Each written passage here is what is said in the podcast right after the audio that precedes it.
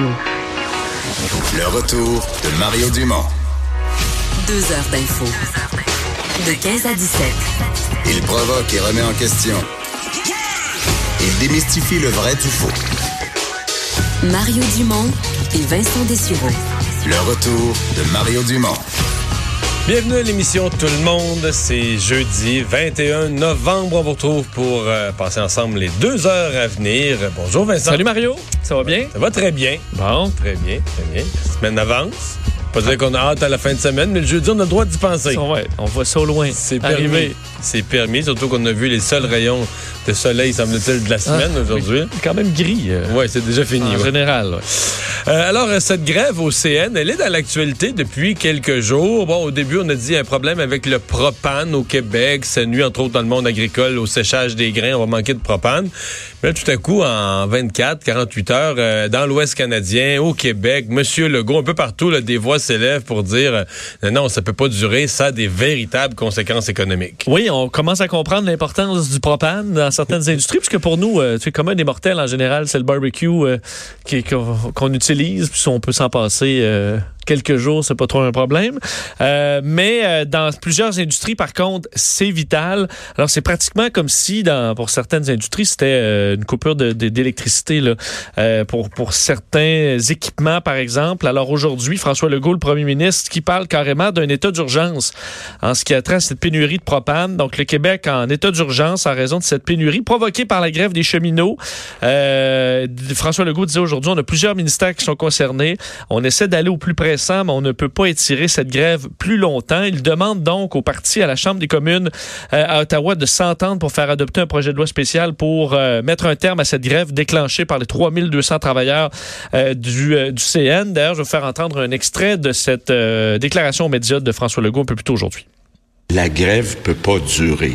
Donc, idéalement, on souhaiterait un règlement entre le syndicat et le CN, mais on peut pas exclure d'avoir besoin d'un projet de loi spécial à Ottawa. Donc, moi, je voudrais faire appel aux partis d'opposition, le Bloc, euh, le NPD, le Parti conservateur, de collaborer avec M. Trudeau pour euh, rapidement, si c'est nécessaire, s'il n'y a pas d'entente, faire adopter un projet de loi spécial, euh, parce qu'on peut presque dire que c'est un service essentiel. Donc, service essentiel. L'Association québécoise du propane, d'ailleurs, euh, leur directeur général, Raymond Gouron, qui disait au Journal de Québec hier que l'interruption du transport ferroviaire euh, au CN épuisera 80% des réserves au Québec au cours des 24 prochaines heures. Alors, ça va vraiment vite dans ce, dans ce cas-là. Euh, plusieurs secteurs de l'économie qui dépendent de cet approvisionnement quotidien euh, qui arrive au Québec, entre autres pour l'exploitation agricole. Tu disais, là, sécher le, le grain, ça semble être très, très énergivore. hein. On a besoin de, de quantité importante euh, d'énergie. Et du côté fédéral, les conservateurs ont demandé euh, jeudi matin à Justin Trudeau de réunir la Chambre des communes dès demain pour débattre, euh, de- en fait, pour débattre d'une loi spéciale. Mais Alors- dans les utilisations, ce matin, j'avais un expert à l'émission, on, on l'oublie. Tu sais, il y a plein de petits camions de livraison là, qui font du colis puis tout ça. Tu sais, c'est écrit dessus fonctionne au propane. mais On dirait, j'avais déjà lu ça sur des camions, vrai? mais j'y repensais pas. Mais il y a des, il me dit, il y a des flottes entières de camions qui font de la livraison de colis. Puis là, la veille du Black Friday, euh, puis eux sont pas tellement prioritaires non plus parce que dans l'ordre de priorité, là, c'est le genre qui vont se faire dire, bon ben là, euh, on Ouais, les livraisons, il y on a, va, plus, il a de propane pour toi. Fait que euh, tes camions, t'es laissé. J'avoue que surtout si t'as une flotte au complet du même type d'équipement, puis là, tu peux pas prendre tes autres camions, t'en as pas. Non. Puis là, ben, déjà, t'accumules des colis de retard. Puis là, ben, c'est pas avec le Black Friday que tu vas te, Euh, que tu vas te refaire. Euh, Marc Garneau, ben, qui a été renouvelé dans sa position de ministre des Transports, euh, indiquait euh, hier soir qu'Ottawa continue à encourager les partis à s'entendre et qu'il était conscient des impacts économiques de la situation. Alors, euh, du moins, les deux paliers de gouvernement ont cette situation-là très à l'œil. Et puisqu'on parle de transport rompu, j'ai le fil Twitter ou- ouvert devant moi. Euh, encore une alerte traversier. Encore un accident, mais c'est pas cette fois-ci un traversier qui traverse le fleuve. C'est la petite traverse, le Joe Deschênes qui traverse le, le- la rivière Saguenay entre Baie-Sainte-Catherine et Tadoussac. Oui. Euh, ben, présentement, la route 138 est forcément fermée parce qu'il n'y a plus de traversier. Euh, on parle d'une perte de contrôle du navire à l'accostage. On dit pas de blessés, pas de déversement. Ouais. Mais le service est interrompu. Mais dans ce cas-là, que- on peut plus se rendre, tu peux plus te rendre à Bécomo, tu peux plus te rendre euh, sur la, Et- sur la côte nord. Et le jour des chaînes, c'est quand même un bateau, sur les traversiers qui est là depuis, Depuis très, longtemps, très longtemps. depuis là. longtemps, je sais pas. ça, évidemment, quand tu arrives au quai, une petite traverse sur le Saguenay va pas énormément vite. Je sais pas à quel point les bris peuvent être importants, mais euh, Mais c'est un coin qui est quand même complexe euh, parce que la météo, des fois, est difficile. Il y a des grands Mais- vents, des grands courants. Mais moi, ce qui me fascine, là, tu vas dire, je regarde ça de l'œil politique, mais je me dis, le jour de la sermentation de François Bonnardel, Oui. mettons que tu- lui, là, il est ministre des Transports, il se dit, eh, monsieur, là, l'état des routes, des problèmes, là, la corruption, le ministère, les fonctionnaires qui l'ont pas eu facile, qui sont pas tous bons, T'as des problèmes. Mais si tu y avais dit, ah, François, ce qui va être ton cauchemar, là, la Société des traversiers, là, il serait parti. Ouais, il aurait dit, ben voyons, les traversiers, Les sept traverses, là, Ça va ça, ça va prendre. T'as beaucoup, beaucoup de jus. il t'aurait dit, ben voyons, les traversiers, les traversiers, ils, traversent, là. Ils traversent d'un bord, après ça, ils traversent de l'autre. là, Oui. Alors que c'est de. Demande pas qu'est-ce qui s'est passé, qu'est-ce qui est, arrivé vrai. à la Société des traversiers, mais ça. Ça, comme la reine dirait, c'est l'anus horribilis. hein. C'est ça. L'année, l'année, euh, l'année horrible. L'année pas facile dans, dans l'eau. Euh, bon, c'était aujourd'hui la commission parlementaire promise sur les fuites de renseignements euh, chez Desjardins. Commission longuement réclamée par l'opposition, que le gouvernement de la CAQ n'était pas trop intéressé à donner. Mais là, finalement, euh, il y a quelques jours, ils ont dit, oui, oui, il avait... En fait, je pense que quand, le- quand on a su que tous les clients étaient touchés, ça a comme accéléré le processus. Là. Effectivement, on va entendre, on entend dans cette commission quand même plusieurs euh, bon acteurs de, de toute cette histoire-là. Mouvement Desjardins, évidemment, mais Equifax, l'Autorité des marchés financiers, l'Association des banquiers canadiens, l'Office de la protection euh, du consommateur. Euh, mais aujourd'hui, c'est une personne en particulier qui a fait beaucoup jaser. C'est euh, l'expert qu'on qualifiait d'indépendant, euh, José Fernandez, titulaire d'une chaire de recherche industrielle en cybersécurité et intelligence artificielle, qui était vu donc comme l'expert indépendant qui va aller donner son point de vue sur euh, est-ce que le euh, Desjardins en avait fait assez, qu'est-ce qu'ils avaient comme implanté comme mesure pour éviter ça, donc analyser un peu tout le travail de Desjardins en cybersécurité. Et euh, évidemment, on veut que quand on parle d'un expert indépendant, soit quelqu'un qui n'a pas de lien avec la compagnie, évidemment, qui est que, dans lequel on qui est au cœur de ce scandale-là. Et euh, ben, malheureusement, oui, il y a un lien avec José Fernandez qui a fait euh, le- soulever l'opposition quand même dans les dernières heures, comme quoi le seul expert mandaté par Québec pour euh, un avis impartial sur les fuites de données, il a reçu, M. Fernandez, en, euh, a reçu 1,25 million de la part de Desjardins pour sa chaire euh, de recherche. Euh, lui qui a été choisi par le, coup, le, le- le- le cabinet du leader parlementaire Simon Jeannet Barrette. Euh, donc, Mais c'est pas clair ce que les partis de- les partis d'opposition critiquent aujourd'hui, mais c'est pas clair ce qu'ils ont approuvé ou pas. Ce qui est clair, c'est qu'ils Oui. avaient approuvé un autre spécialiste exact. qui lui aussi serait financé. Alors, ben, pas- Benoît, pas- Benoît Dupont, là, un Benoît autre Dupont, professeur. lui aussi a, a sa chaire de recherche là. Est financé Ah, avec là, ben, Desjardins. ouais, elle finit peut-être à moindre Ok. mesure, mais financé par Desjardins.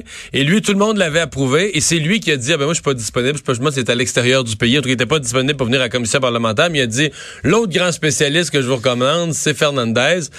Que c'est- mais en fait, ce qui est pas clair, c'est est-ce que les partis d'opposition aujourd'hui critiquent quelque chose Qu'ils ont approuvé. qu'ils ont eux-mêmes approuvé? J'avoue que ce serait un petit peu gênant, euh, mais ce, ce, ce partenariat, faut serait dire... pas, ça serait pas unique quand même. Là. Non, mais il faut dire qu'au moment où ils ont donné le 1,25 million, Desjardins savait déjà à l'interne, euh, l- ils ont une partie de l'ampleur de, cette- de ces fuites-là. Et il faut dire que M. Fernandez a salué l'aide de Desjardins euh, par la suite. Il a même pris une photo, là, on le voit posé directement à côté du grand patron de Desjardins, Guy Cormier, le 14 février dernier, après l'obtention du financement. Alors, ça montre quand même qu'il y a... C'est pas quelqu'un de complètement détaché De Desjardins. de Desjardins. Ceci dit, le journal a fait ce matin, en publiant ça, à mon avis, un travail vraiment, quand on dit l'information essentielle, puis le journalisme essentiel, parce que, bon, là, on peut avoir une longue discussion philosophique. Est-ce que ça l'empêche de parler à l'Assemblée? Moi, je pense que non. Mais il fallait le savoir. Il faut Oui. que ce soit déclaré comme intérêt. Je pense pas que ça y enlève ses compétences, mais je pense que ce qu'il va dire comme recommandation, parce que quelque part, Desjardins là-dedans est à la fois coupable et victime. Là. Je veux dire, il est coupable de négligence, d'avoir mal protégé les données, mais il y a quand même un croche, il y a quand même un croche qui a volé des données qui n'avaient pas d'affaires. Oui. Fait que quelqu'un parle de tout ça, mais si on ne le sait pas, Là, j'ai un problème. Si moi, comme personne à la maison, si les députés qui sont assis de chaque bord de la table l'écoutent, ignorent ça, là, là j'ai un problème d'éthique. Euh, là, après ça, ben, l'aurait-il déclaré? Lui, ben, à, cette heure-ci, ce monsieur pourrait toujours prétendre Ah, moi, j'avais l'intention de le mettre dès mes, dès mes remarques d'introduction devant la commission. De mettre ça sur la table. De mettre ça sur la table. Ben là, c'est dur. L'aurait-il vraiment fait ou l'aurait-il escamoté, oublié? Mais quand on parle de journalisme essentiel, il fallait, ne serait-ce que pour que ce soit clair, puis qu'on sache à qui on a affaire. Ça n'enlève pas ses compétences. Mais je veux dire, ça nous déclare un intérêt qui, qui mérite d'être mentionné. Oui, euh, d'ailleurs, c'est un peu le point de Simon Jeannet Barrette sur le, qui s'en défendait évidemment aujourd'hui sur le fait que ben, pendant la, la, la, commission, il pourra expliquer justement ces, ces, liens-là en long, en long et en large. D'ailleurs, je vais vous faire entendre un peu les réactions aujourd'hui, en commençant par Vincent Marissal de Québec solidaire qui disait douter de l'indépendance de l'expert, disant qu'il y avait clairement apparence de conflit d'intérêts. Euh, Marois Risky aussi des, libéraux, des libéraux, le Parti québécois. Euh, Simon Jeanin Barrette lui-même et le premier ministre euh, François Legault sur toute la question de cet expert indépendant, mais financé par Desjardins. On part avec un doute sur euh, l'indépendance. Euh, vous connaissez le dicton, on ne mord pas la main qui nous nourrit. Le chercheur en question a reçu quand même 1,25 million de dollars de subventions de la part de Desjardins. Le conflit d'intérêt est patent. Immanquable. On aurait pu négocier une date pour que les experts soient avec nous. Ils ont appris à la dernière minute. Il y en a qui n'ont pas pu se présenter. Le service de police ne peut pas être là non plus. Il y a des questions qui peuvent se poser et le témoin aura l'occasion en commission parlementaire d'expliquer les différents liens qui existent entre la chaire de recherche, les financements, les différents programmes entre Desjardins et lui. Ce sera peut-être une occasion justement de, de, lui parler de ce qui se fait avec Desjardins. Bon, bon c'est ça. Pourrons en parler. Ouais, euh, le président de Desjardins, cependant, qui euh, il y avait comme un, autre dossier sur lequel il a été euh, interrogé à sa sortie de la commission parlementaire. Oui, c'est une question je, qui, qui, est intéressante par rapport à Capital Média, parce que Desjardins n'a pas investi dans Capital Média et on a compris un peu pourquoi. Ouais, il, il, a dit que c'était trop risqué. C'est parce que quand Pierre Fitzgibbon, plus tôt cette semaine, a dit, moi j'approuve le modèle coopératif pour Capital Média, euh, en même temps, il a comme annoncé, ça était bizarre un peu cette nouvelle-là parce qu'ils ont en même temps, en même temps annoncé qu'il y avait un problème avec le montage financier. Qui, manquait des, blocs légaux dans le montage. Ouais, on va de l'avant, mais il, manque d'argent. Ouais. Et ce qui a obligé M. Fitzgibbon, mais ce que je sais, c'est qu'il y a à peu près deux semaines, dix jours, au bureau de Pierre Fitzgibbon, on était confiant que le montage financier était correct. Mais tu sais, des fois, les gens s'étirent un peu. Ils ont l'impression qu'ils vont... Comme si toi, là, tu te montres ton projet de PME, puis tu demandes de l'argent à la banque, puis toi, tu, vas voir quelqu'un pour ton loyer, mais tu te dis, ouais, ouais, ouais, la banque, tout le monde est correct. Mais finalement, il y en a un qui te dit non, mais ils ont un peu vécu ça, la coopérative qui va reprendre les journaux de Capital Média. Ils étaient confiants qu'il allait avoir des oui, mais ils ont eu un nom de Desjardins. Et donc, ils sont arrivés à la dernière journée, puis ils ont fait l'annonce quand même le modèle coopératif. C'est peut-être parce que le, juge avait mis une date limite. Là, le juge leur a redonné un délai pour compléter le montage financier. Et le ministre, le ministre Fitzgibbon, ça n'a pas tellement sorti dans la nouvelle, mais il a dit, mais là, s'il n'y a pas l'argent, s'il n'y a pas le montage financier, tout tombe à l'eau. La solution coopérative, qui semble très appréciée, en tout cas, mais ça prend l'argent.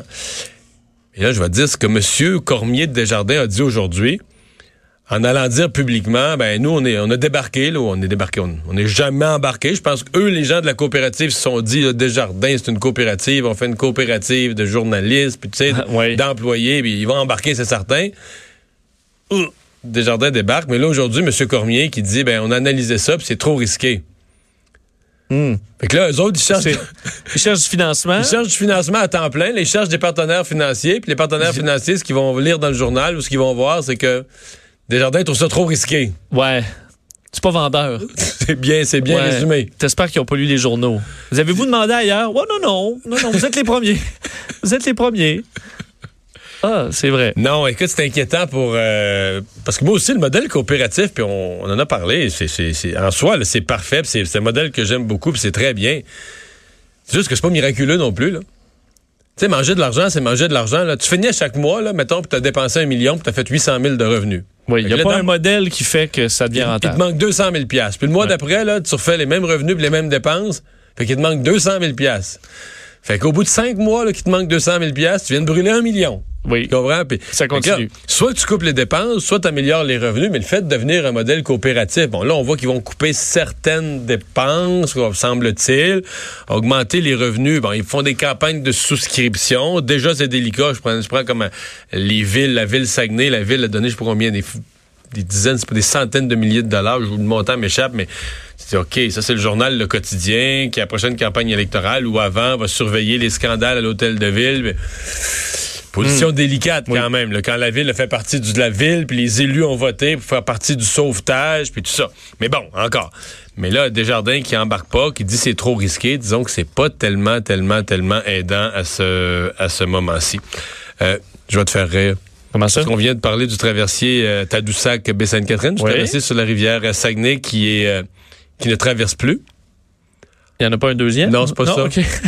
Qui est jamais à Tadoussac? Qui est bloqué à Oh, Tadoussac? qui est bloqué à Tadoussac? Et, et je le savais, j'aurais pu y penser parce que j'avais vu leur annonce ce matin sur les réseaux sociaux. Ils ont fait leur annonce ce soir à Bécomo, dans la circonscription du député du député péquiste Martin Ouellette. Il y avait le grand cocktail du Parti québécois pour la, la circonscription, pour la Côte-Nord, auquel participait Pascal Bérubé. Pascal Bérubé qui vient de mettre sur Twitter il y a une minute, lui et le député sur la route, sur le bord du fleuve, Coincé à Tadoussac. coincé à Tadoussac, plus de traversier. Donc euh, là, Ah tu- déjà, il est trop tard. là. L'heure qui est, il sera pas esti. Même si ça repartait la traverse dans une minute, ils peuvent plus arriver à l'heure. C'est c'est deux heures, trois quarts, se rendre à, se rendre à Bécomo. Fait que là, si on est Fait sans- que le 5 à 7 va être sans chef du parti puis sans député local. si on passe par Chicoutimi, c'est un bon détour. Si on passe par Chicoutimi, une heure, une, heure, une autre, trois heures, il arriverait à... S'il niaise pas, la- route est belle, il pourrait arriver à 7 heures. Oh, mais le parc est beau maintenant, là. Oui, oui, oui. Hein? Non, non, mais tu peux débuter le parc, là. Là, tu passes, ah, non, là, faut tu, là, tu longes la rivière Saguenay, là. Passes- Ouais, mais tu là, mais à donné, tu vas pogner Chicoutimi puis tu pars sur le parc. Ouais, ben, tu passes jamais vraiment dans le parc, là. Non, OK, tu vas longer complète- par euh, Charlevoix? Non, non, non, tu ronges la rivière Saguenay, Ouais. puis là, tu vas revenir par l'autre bord, par Sacré-Cœur. OK. Regarde une carte. Regarde une carte, Regarde une carte, tu vas être découragé pour eux autres. Puis remonter à Matane, puis à Bécomo, puis euh, prendre la traverse. ça, c'est pire que tout. ça c'est terrible. L'hélicoptère. Sinon, mais ça, c'est pas vert. Non, non. Bon, alors, euh, le, le nouveau ministre du patrimoine, M. Guilbeault, euh, qui défend euh, le fait qu'il ne soit pas ministre de l'Environnement, qui il va quand même pas se taire sur les dossiers environnementaux. Puis là, en parallèle, euh, il y a d'autres porte-paroles du gouvernement, du nouveau gouvernement de M. Trudeau, qui parlent d'environnement. Oui, c'est pour ça que on- certains environnementalistes ou qui ont voté euh, les libéraux vont peut-être être déçus un peu. là. Mais les gens du pacte là, qui ont appelé un ralliement à voter libéral à la toute fin de la campagne, C'est vrai. Est-ce que est-ce que si Steven Guilbeault était allé dans, au NPD, que le NPD est élu, est-ce qu'on l'aurait mis au patrimoine? Bonne Mais bon. question. Euh, Steven Guilbeault, donc, a été questionné, entre autres par toi, à ton émission euh, aujourd'hui, donc le nouveau ministre du patrimoine canadien, euh, questionné, parce que, en fait, le mot que tu utilises et que plusieurs utilisent, c'est la non-nomination. Donc, le fait qu'il n'ait pas été nommé comme ministre euh, de, de- ministre de l'Environnement. Euh, ben, Steven Guilbeault, son analyse de un, c'est que lui n'a fait aucune demande au premier ministre pour aucun portefeuille. Je tiens à préciser, je n'ai pas dit au premier ministre avant de me présenter, je veux telle ou telle chose. Des gens qui ont déjà fait de la politique m'avaient dit de garder un esprit que ce serait très bon pour moi d'apprendre sur d'autres dossiers. Mais par contre, il veut quand même se faire entendre et il semble que le premier ministre lui a dit, là, se faire entendre au cabinet sur des questions environnementales qu'il aura quand même du poids. Je vous fais entendre un, un extrait de cette entrevue qui t'a accordé plus tôt aujourd'hui. Mais quand, en tant qu'écologiste, moi, j'ai toujours dit qu'il fallait pas que ce soit l'affaire d'une personne, l'environnement. Que ce soit une priorité gouvernementale. Et dans le gouvernement Trudeau, on le voit très bien. Et M. Trudeau m'a dit, sais, on veut pas que tu, on veut pas que tu sois silencieux sur la question de l'environnement autour de la table du cabinet quand viendra le temps de discuter des dossiers. Tu vas être une voix forte, puis on compte sur toi. Mais je te demande, je en priorité, je te confie cette tâche-là qui, est- qui est- qui est une tâche très importante aussi. Bon, mais est-ce que cette voix va se faire entendre aujourd'hui? Oui, parce que le nouveau euh, espèce de député parrain, porte-parole de l'Ouest canadien, M. Carr, a, a voulu rassurer les gens de l'Ouest. Oui, fait. mais rassurer les gens de l'Ouest, des fois, ça fait que ça rassure pas les, euh, les, Les verts, écolos, les oui. écolos, parce que Jim Carr, euh, le, le- le- donc le représentant spécial du premier ministre pour les prairies, euh, a euh, envoyé un signal aujourd'hui comme quoi euh, le gouvernement fédéral était prêt à assouplir ses lois environnementales, les lois qui sont qualifiées d'anti-pipeline là, par, par l'Ouest, entre autres le C69 et le C48. Il Euh, faut quand donc- même se souvenir que les lois qu'il veut assouplir, s'il avait fait toute la campagne de 2015 à blâmer Stephen Harper. Oui. Que Stephen Harper avait... Les lois étaient trop souples sur Stephen Harper, puis tout ça, puis il fallait les resserrer. Donc, les resserrements qu'il veut enlever sont les siens. C'est pas des affaires qui sont là depuis 30 ans et qui ont été oubliées Oui. dans des vieilles lois. là. Ce sont des resserrements récents de son gouvernement parce qu'ils avaient tellement dénoncé Stephen Harper. Puis en campagne, je pense pas qu'on ait dit euh, je vais assouplir. euh, Non. Mais en campagne, il faut pas tout dire. bon, effectivement, mais parce que là, on est, on est je- jour 2 du cabinet. Là. Ça va quand même vite. c'est quand même de bonheur pour C'est changer d'idée. Euh, C69 et C48, donc, ils ont renforcé, entre autres, les processus d'évaluation environnementale des grands projets énergétiques, limité le nombre de pétroliers qui peuvent circuler le long de la côte ouest. Alors ça, on, est, on devrait pouvoir assouplir. Et d'ailleurs, le, le, le maire de Calgary, euh, Naïd Nenshi, qui, est en, qui, fait, qui a fait une rencontre avec Justin Trudeau, et lui-même en sortant, disait que euh, Justin Trudeau lui avait dit qu'il était ouvert à des modifications, sans nécessairement euh, dire, dire des choses spécifiques, mais on fait preuve d'une une ouverture euh, rapide pour le, au sujet des, euh, des lois anti-pipeline. Je ne sais pas si M. Guilbeault, autour de la table, Ouais. a mis son point sur la table au jour 1, mais en tout cas, ça va vite. Mais moi, j'ai une pensée pour les gens du pacte, quand même, pour le rappel à voter libéral, qui avait quand même choqué beaucoup de monde à la fin de la campagne, surpris certains, choqué d'autres. Oui, mais, mais surtout, tu te souviens des Verts euh, qui étaient... Non, les Verts pas ça grave. Ben, c'est ça. Alors, je sais pas si aujourd'hui, ils sont toujours d'accord. Et à suivre.